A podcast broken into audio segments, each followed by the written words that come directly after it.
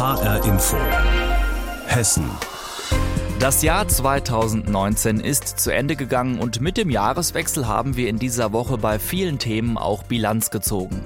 So auch bei den Themen Umwelt und Klima. Extremes Wetter, Luftbelastungen und Müll waren Aspekte, die im Jahr 2019 stark diskutiert wurden. Los geht es jetzt in dieser Sendung mit einer Wetterbilanz. Und damit begrüße ich Sie zu HR Info Hessen. Mein Name ist Andreas Heigen. Schön, dass Sie eingeschaltet haben. Es gab einen neuen Hitzerekord in Hessen mit 40,2 Grad. Es gab Sonne satt, es gab zu wenig Regen, ja und mehrere schwere Unwetter gab es auch noch. Neben Köln war es in Frankfurt mit 12,3 Grad Durchschnittstemperatur bundesweit am wärmsten. So die Wetterbilanz für das Jahr 2019 in Hessen. Das vergangene Jahr war in Deutschland außerdem das drittwärmste seit Beginn der Wetteraufzeichnungen 1881. Das berichtet der Deutsche Wetterdienst in Offenbach in seiner Jahresbilanz. Reporter Wolfgang Hetfleisch hat die Details für uns. 2019 passt in den Trend. Wenn Andreas Friedrich die Jahre heraussucht, in denen die durchschnittliche Temperatur in Deutschland am höchsten war, dann muss der Sprecher des Deutschen Wetterdienstes nicht weit zurückschauen. Wir haben neun der zehn wärmsten Jahre alle in dieser jetzt zu Ende gehenden Dekade gehabt und das ist schon kein Zufall mehr. Hier kann man sagen, die Klimaerwärmung in Deutschland ist auf der Überholspur. Die Trockenheit im vergangenen Jahr war nicht so extrem wie im Dürrejahr 2018. Dafür wurde in Hessen ein neuer Hitzerekord aufgestellt. Am 25. Juli meldete der Hessische Rundfunk Im Frankfurter Westend lag das vorläufige Messergebnis bei 40,2 Grad. Damit war der Stadtteil der bisher heißeste Ort in Hessen. Aber auch am Frankfurter Flughafen, in Bad Nauheim und im südhessischen Schafheim-Schlierbach wurde die 40-Grad-Marke geknackt. Extrem hohe Sommertemperaturen sind vor allem in den Großstädten im ohnehin warmen Südhessen ein Problem. Das war während der Hitzewelle Ende Juli nicht anders. Janine Jansen vom St. Joseph Krankenhaus in Wiesbaden schilderte damals die typischen Folgen. Die Zahl der Patienten, die zu uns in die Notaufnahme kommen, ist in den letzten Tagen entsprechend stark angestiegen. Es sind auffällig viele Patienten im höheren Alter, 80, 90 Jahre alt, die die Hitze viel, viel schwerer verkraften können und von uns behandelt werden. Auch ausbleibender Regen war 2019 ein Problem. Die Zahlen des deutschen Wetterdienstes zeigen das aber nicht auf Anhieb. Die Niederschlagsmenge lag deutschlandweit nur knapp unter dem langjährigen Mittelwert. Das liegt nach Angaben von Andreas Friedrich aber vor allem daran, dass es auch in Hessen seit September ordentlich geregnet hat. Der August und der Sommer und auch das Frühjahr, die waren immer noch erheblich zu trocken und haben sich dann angereiht an dieses trockene Jahr 2018, wo ja die Defizite gar nicht aufgeholt worden sind im letzten Winter. Und das hat im Sommer 2019 eben zu dramatischen Auswirkungen zum Beispiel in den Wäldern geführt, in der Landwirtschaft geführt, denn diese Trockenheit über viele, viele Monate, die hat sich bis in den August fortgesetzt. Der Boden als Wasserspeicher konnte den Verlust aus dem Dürrejahr 2018 nicht ausgleichen. Viele Bäume sind im Sommer regelrecht verdurstet. Schädlinge wie der Borkenkäfer hatten leichtes Spiel, vor allem in den nordhessischen Fichtenwäldern. Auch in Südhessen litt der Wald massiv unter der Trockenheit. Die Frankfurter Umweltdezernentin Rosemarie Heilig fand dazu deutliche Worte. Dem Frankfurter Stadtwald geht es dramatisch schlecht. Und wenn die Trockenheit und Hitze so anhält, dann befürchte ich für den Stadtwald das Schlimmste. Mehrfach kam es in Hessen 2019 auch zu extremen Wetterphänomenen. Anfang Juni stand Darmstadts zentrales Einkaufszentrum, das Luisencenter, nach starken Regenfällen unter Wasser. Im Juli tobte sich ein Unwetter mit Hagel und Starkregen über Wolfhagen, Bad Arolsen und anderen nordhessischen Gemeinden aus. Den schlimmsten Sturm gab es im August im Landkreis Offenbach. Die sogenannte Fallbö wütete ähnlich wie ein Tornado und verursachte Millionenschäden. Bäume und Müllcontainer flogen durch die Luft, zwei Dutzend Menschen wurden verletzt. Solche extremen Unwetter könnten in Hessen künftig häufiger drohen, das sagten alle Klimasimulationen beim deutschen Wetterdienst übereinstimmend voraus. Es war vor allem zu heiß gewesen, es gab zu wenig Regen und es haben sich mehrere schwere Unwetter ereignet. Das Jahr 2019 war außerdem das drittwärmste Jahr in Deutschland seit Beginn der Wetteraufzeichnungen 1881. Reporter Wolfgang Hetfleisch hat uns über die Jahresbilanz des deutschen Wetterdienstes in Offenbach berichtet. Tja, und die warmen Temperaturen, die bleiben nicht ohne Folgen, denn auch für den Wald in Hessen war das Jahr 2019 ein Horrorjahr. Denn noch nie ging es den Bäumen so schlecht wie in diesem Jahr. Gründe dafür gibt es viele. Hitze, Trockenheit, Käfer und Pilzbefall. Die Bäume in Hessen sind geschwächt und anfällig. Doch Hessens Förster kämpfen dabei quasi gegen Windmühlen, denn derzeit können sie nur verhindern, dass die Lage nicht noch schlimmer wird. Bis der Wald sich aber wieder erholt hat, wird es Jahre und Jahrzehnte Jahrzehnte dauern. Reporter Rainer Janke mit der Jahresbilanz für den hessischen Wald. Dem hessischen Wald geht es schlecht, sehr schlecht. Zwei Jahre Trockenheit und Hitze haben den Bäumen zugesetzt. Grund zur Sorge auch bei Michael Gerst, dem Leiter des Landesbetriebs Hessenforst. Solange ich mich erinnern kann, sowas äh, habe ich noch nicht erlebt. Äh, nach zwei Jahren Dürre und diesen Vitalitätsschwächen in den Bäumen mit solchen Schäden, äh, das hat es noch nicht gegeben. Sturmschäden, Borkenkäferbefall, Pilzbewuchs. Die hessischen Förster und Waldarbeiter kämpfen an vielen Fronten. Und sie alle eint eines, es ist ein gefühlt aussichtsloser Kampf, sagt Karl-Gerhard Nassauer. Der Leiter des Forstamtes in Jesberg im Schwalm-Eder-Kreis erlebt das jeden Tag vor Ort beim Gang durch seine Wälder. Wenn man sich das genau anschaut, in die Kronen hineinschaut, dann sieht man halt dort sehr viele Bereiche, wo keine Belaubung mehr ist. Nun war nicht nur das Sommerhalbjahr extrem trocken, sodass die Wasservorräte im Boden vollkommen aufgebraucht waren, sondern leider war auch der Winter zu trocken, sodass die leeren äh, Bodenwasserspeicher auch nicht aufgefüllt worden sind. Das wiederum sorgt für ideale Bedingungen für Schädlinge. Denn sind die Bäume durch die Trockenheit geschwächt, hat der Borkenkäfer leichtes Spiel, weiß Hessen-Forstchef Michael Gerst. Die Borkenkäfer haben sich stark vermehrt, weil auch schon die Ausgangspopulation sehr hoch war. Also das war ein Schaden in einem einem nicht gekannten Ausmaß. Im Wald kämpfen Männer wie Revierförster Michael Hickmann tagtäglich gegen Buchdrucker, Kupferstecher und Co. Es wurde im Frühjahr dann sehr schnell sehr warm auch lange trocken und das ist etwas, was den Borkenkäfer sehr äh, begünstigt. Hier insbesondere den Buchdrucker, den größten für uns entscheidenden Borkenkäfer. Forstamtsleiter Nassauer führt mich derweil an einen Holzlagerplatz am Waldrand. Da, wo eigentlich Edelholz verkauft wird, liegen derzeit Tausende von abgestorbenen Fichtenbaumstämmen in diesen Stämmen sind eben auch Borkenkäfer noch drin ne? und versuchen deswegen das Holz so schnell wie möglich aus dem Wald zu bekommen. Inzwischen sind aber nicht nur die Fichten vom Borkenkäfer befallen, auch die Laubbäume wie etwa die Buchen leiden unter der Trockenheit.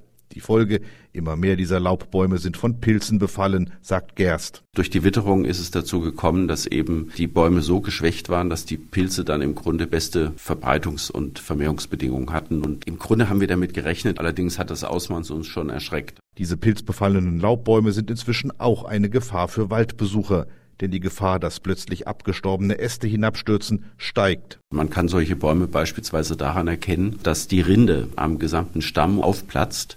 Dann ist immer Gefahr im Verzug und es wird nicht empfohlen, sich da in diesem Bereich der Bäume aufzuhalten. Keine Frage, dem hessischen Wald muss geholfen werden. Und dafür stehen inzwischen auch 200 Millionen Euro Soforthilfe bis 2023 zur Verfügung. Dem hessischen Wald geht es sehr schlecht, denn das Wetter im Jahr 2019 hat viele schlechte Auswirkungen auf die Bäume gehabt. Hitze, Trockenheit, Käfer und Pilzbefall. Reporter Rainer Janke war das mit einer Bilanz für den hessischen Wald. Auch beim nächsten Thema geht es um die Umwelt und da haben wir durchaus eine gute Nachricht, denn in Hessen wird die Luft besser, jedenfalls wenn es um Feinstaub geht. Das geht aus der Jahresübersicht des Umweltbundesamtes hervor. Der Grenzwert von 50 Mikrogramm Feinstaub pro Kubikmeter im Tagesdurchschnitt wurde im letzten Jahr 33 Mal an den Messstationen in Hessen überschritten. 2018 war das noch über 150 Mal der Fall. Auch im bundesweiten Vergleich steht Hessen ziemlich gut da. Unser Reporter Benjamin Müller hat sich das mal genauer angeschaut und wir haben ihn gefragt, ob die Luft in Hessen nun rein ist. Also was absolut stimmt, in den Ballungsräumen Hessen, da wird die Luft immer sauberer im Vergleich zu anderen Bundesländern und auch die Überschreitung der Höchstwerte, die sind zurückgegangen. Und woran liegt das? Man könnte ja jetzt einfach sagen, Klimapaket, E-Autos, Fahrverbote, so habe ich am Anfang gedacht, aber das kommt dann wirklich schnell durcheinander. Die E-Autos da gibt es noch gar nicht so viele. Das Klimapaket, das wäre jetzt viel zu schnell, das hat noch gar keine Wirkung entfaltet. Und auch die Fahrverbote, die haben eigentlich gar nicht so viel mit Feinstaub zu tun. Das haben mir dann die Experten vom Hessischen Landesamt für Naturschutz, Umwelt und Geologie erzählt. Fahrverbote, da geht es dann eher um Stickstoffdioxid und der Feinstaub, der ist aber wieder eine ganz andere Geschichte. Und äh, da geht es dann eher um den Reifenabrieb oder den Abrieb von Bremsscheiben. Und das macht dann für die Gesamtbelastung am Ende recht wenig aus. Viel wichtiger ist zum Beispiel das Wetter. Wenn es windig ist, dann wird das Ganze verblasen, dann ist die Konzentration vom Feinstaub nicht so hoch und wird dann auch nicht überschritten, diese Obergrenze. Oder auch im Winter, wenn wirklich ein kalter Winter ist und viel geheizt wird, dann geht das Ganze natürlich auch nach oben. Wo in Hessen sind die Werte eigentlich am höchsten? Also aktuell die Messstationen Limburg-Schiede zum Beispiel oder auch die Friedberger Landstraße in Frankfurt. Das sind immer so Hotspots sozusagen, wo immer hoch gemessen wird und das ist auch in diesem Jahr, also 2019 ist der letzte Wert nicht anders. Da wurde der Grenzwert achtmal jeweils überschritten. Aber wenn man sich das mal anguckt, vor zwei Jahren, da waren es in Limburg noch 19 Mal, also mehr als halbiert das Ganze. Das ist dann schon wirklich eine Hausnummer und trotzdem waren die Experten davor da jetzt Entwarnung zu geben. Guckt man sich nämlich das ganze Jahr mal im Jahresmittelwert an, dann sind zwar nicht mehr so oft diese extremen Überschreitungen da, aber die Belastung insgesamt aufs Jahr bezogen, die ist konstant. Wie war das eigentlich an Silvester gewesen? Es gab ja im Vorfeld eine Diskussion darüber, ob man das Böllern wegen der Feinstaubbelastung nicht lieber verbieten sollte. Also es ist tatsächlich so, dass Silvester immer ein äh, hoher Wert da ist. Es ist meistens doppelt so hoch wie an einem normalen Tag. Und auch dieses Jahr ist das nicht anders gewesen. Es war genau so. Und ich habe mir auch nochmal die Grenzwertüberschreitungen für 2020 angeguckt. Und da fand ich sehr spannend, wirklich jede Messstation, die es in Hessen gibt, die hat diesen Grenzwert schon überschritten. Und das war natürlich an Silvester. In Hessen werden immer seltener die Grenzwerte für die Feinstaubbelastung überschritten. Das geht aus einer Jahresübersicht des Umweltbundesamtes hervor. Informationen waren das von unserem Reporter Benjamin Müller. Vom Thema Feinstaub in Hessen kommen wir zum Thema Müll in Hessen. Müll ist ja nicht einfach nur Müll, sondern ein wichtiger Rohstoff. Das Zauberwort heißt hier Recycling. Recycling schont die Umwelt. Seit einem Jahr nun gelten in ganz Deutschland neue Recyclingquoten. So soll laut Gesetz mindestens die Hälfte vom Müll im gelben Sack recycelt werden. Der Rest wird dann verbrannt. Aber diese neuen Quoten sind zwar gut gemeint, aber scheinbar nicht einzuhalten. Unser Reporter Jens Wellhöhner hat nach einem Jahr der neuen Recyclingquoten mit Abfallentsorgern in Hessen Bilanz gezogen. Eine Sortieranlage für Wertstoffmüll. Der Inhalt von gelben Säcken aus Kassel wird auf Förderbänder geschüttet, durchgerüttelt, durchgeschüttelt und schließlich von Maschinen sortiert nach Kunststoffen und Metall. Ein Joghurtbecher landet auf einem Förderband für den Kunststoff Polypropylen. Später soll der Becher wiederverwertet werden, sowie mindestens 50 Prozent des gesamten Wertstoffmülls. Das sagen die neuen Regeln, die seit einem Jahr gelten. Doch die Realität sieht anders aus, erklärt Michael Wizorek, Geschäftsführer einer Spezialfirma für Abfallentsorgung in Iserlohn, die auch für Teile Hessens zuständig ist. Ich glaube, es gibt am Ende nur ganz wenige Sortieranlagen, die tatsächlich diese geforderte Quote erreichen werden. Der Grund ist Otto Normalverbraucher, denn viele werfen Dinge in den gelben Sack, die gelbe Tonne oder die Wertstofftonne, die dort nicht hineingehören und die nicht recycelt werden können. In der Fachsprache heißt das Fehlwurf. Michael Wizorek. Ich äh, kenne Erfassungsgebiete, ohne jetzt Namen zu nennen, ich glaube, das wäre ein bisschen despektierlich, wo wir Fehlwurfquoten in der Wertstofftonne von deutlich über 50 Prozent nachweisen müssen. Besonders in Großstädten wie Frankfurt ist die Fehlwurfquote hoch. In gelbe Tonnen und Wertstofftonnen entsorgen einige sogar Essensreste, tote Tiere oder auch Babywindeln. In den Sortieranlagen müssen dann Mitarbeiter so etwas extra sortieren. Dann regelmäßig, vielleicht auch inzwischen dann aufgeplatzte Windelsäcke von Hand dort entfernen zu müssen. Ich glaube, das kann sich jeder vorstellen, das ist alles andere als schön und eigentlich gehört es ja gar nicht rein und ich, vielleicht ist es sogar ansatzweise abscheulich. Seit einem Jahr gelten nun die neuen Recyclingquoten. Hat sich seitdem nicht doch etwas gebessert? Ich mache es erstmal provokativ kurz, eigentlich gar nichts. Das gilt fast für das ganze Bundesgebiet, bestätigt auch der Abfallentsorger der Grüne Punkt Deutschland. Damit sich das ändert, starten die deutschen Recyclingunternehmen dieses Jahr eine Infokampagne für 8 Millionen Euro. Norbert Völl vom Grünen Punkt Deutschland erklärt zum Beispiel, dass der Deckel vom Joghurtbecher aus Aluminium besteht, der Becher dagegen aus Kunststoff. Beides wird getrennt recycelt. Wenn ich den Becherdeckel vom Joghurtbecher abziehe und beides getrennt in den gelben Sack tue oder in die gelbe Tonne, dann habe ich schon viel erreicht. Dann habe ich schon sehr viel besser gemacht. Äh, und wenn ich vieles auch einfach nicht in die gelbe Tonne tue, also zum Beispiel die volle Babywindel, die gehört da nicht rein, auch der Gummistiefel gehört da nicht rein, die Videokassette gehört da nicht rein. Das sind ganz einfache Sachen, die ich da beachten muss und dann habe ich schon sehr viel erreicht. Auch Zahnbürsten und Kugelschreiber kommen in den Restmüll, nicht in die gelbe Tonne.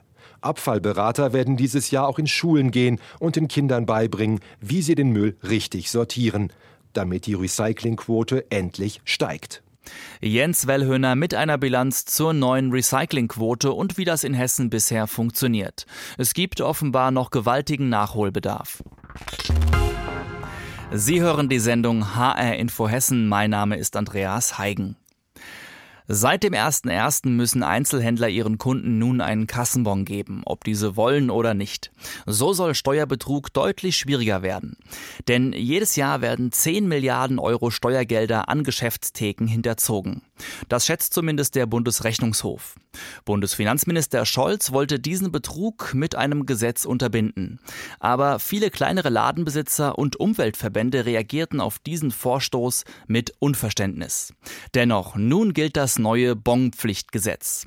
Reporterin Anne-Kathrin Hochstrat hat sich mal unter hessischen Kunden und Ladenbesitzern umgehört und erste Reaktionen bekommen. Und einmal den Kassenbon dazu. Das hören Kunden jetzt im neuen Jahr überall. Egal ob Bäcker, Blumenhändler oder Obst- und Gemüseverkäufer wie Herr Eidin aus Frankfurt. Alle sind mit dem neuen Kassengesetz verpflichtet, Kassenbons auszugeben. Gerade stellen sie hier in dem kleinen Gemüseladen ihre Kassen um. Der Verkäufer erklärt, was das bedeutet. Jeder Kunde muss Bon raus. Fertig aus. Egal, auch wenn es nur 50 Cent waren, auch wenn die es nicht wollen, Bon muss raus. Bon muss dem Kunden ausgehändigt werden.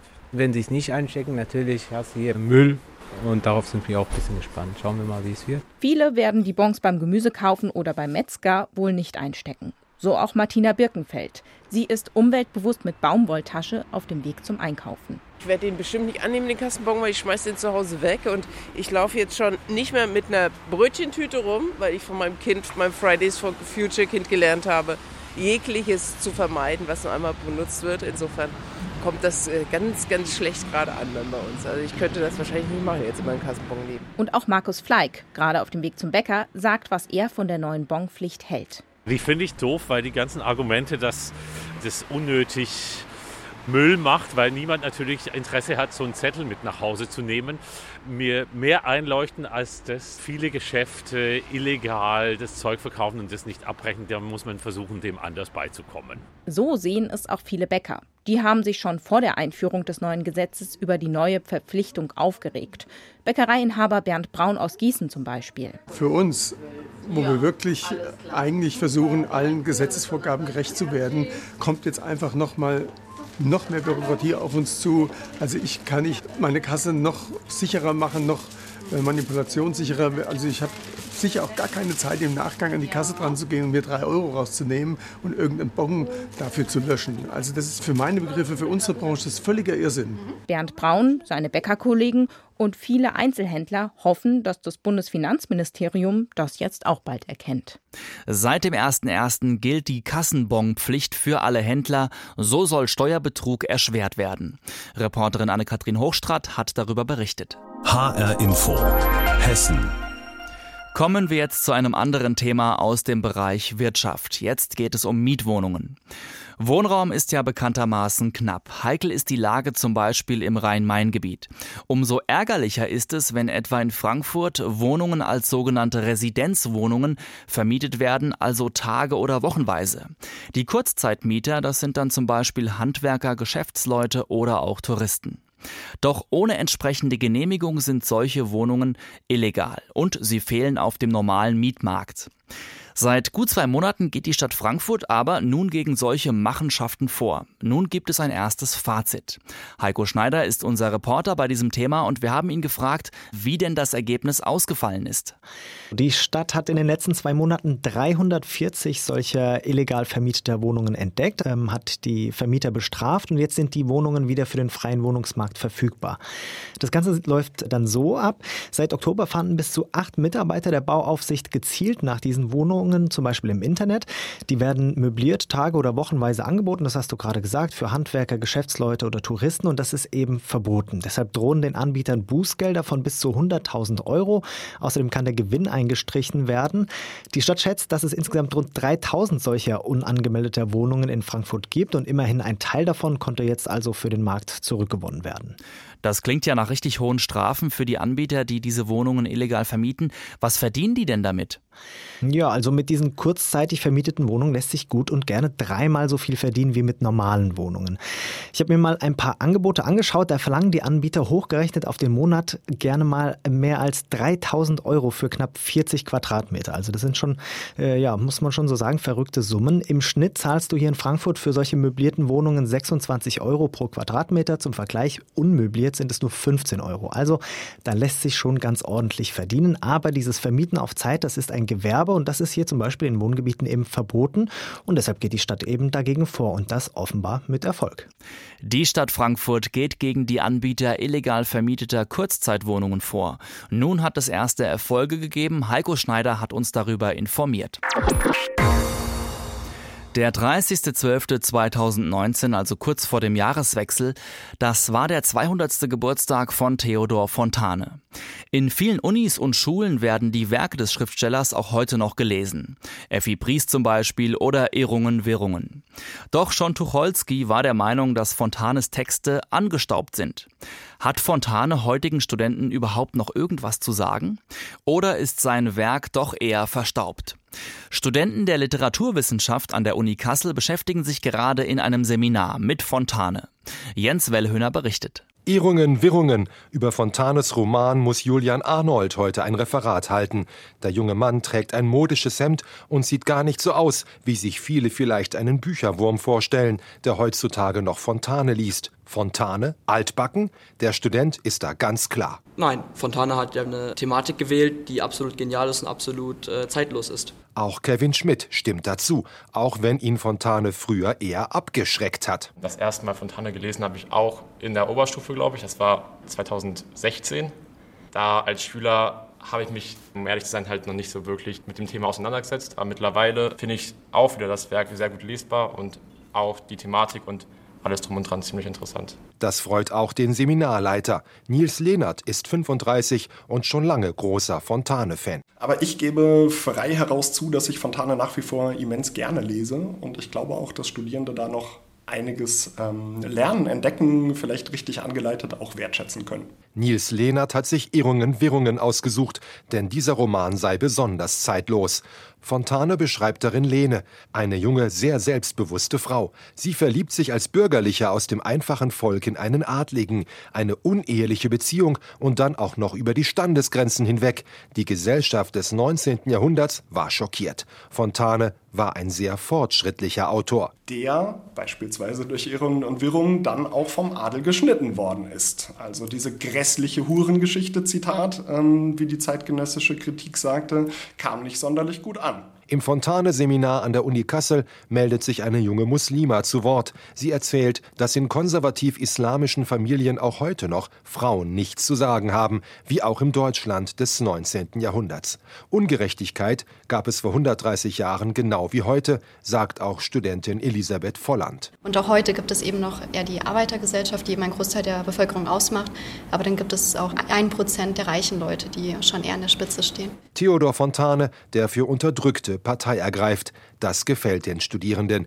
Er gilt als Pionier des Realismus. Für Seminarleiter Lehnert ist sein Werk quasi das Gegenteil von Fake News. Denn in Zeiten, wo man sich auf nicht mehr sehr viel verlassen kann, wird Fontane ganz neu, glaube ich, wieder wertgeschätzt, indem er authentisch, eine Realität abbildend, fast wieder gerne gelesen wird. Das ist mein Eindruck. Fontanes Sprache wirkt zwar heute altbacken, doch seine Themen sind zeitlos. Darin sind sich Dozent und Studierende einig. Der Schöpfer von Effi Briest und Irrungen Wirrungen hätte sich wohl gefreut. Am 30.12. war der 200. Geburtstag von Theodor Fontane. Studenten der Literaturwissenschaft an der Uni Kassel beschäftigen sich gerade in einem Seminar mit der Bedeutung seiner Werke für die heutige Zeit. Reporter Jens Wellhöhner hat darüber berichtet. Und damit sind wir auch am Ende der Sendung HR Info Hessen. Mein Name ist Andreas Heigen und die Sendung, die gibt es übrigens auch als Podcast im Internet auf hrinforadio.de und in der ARD Audiothek.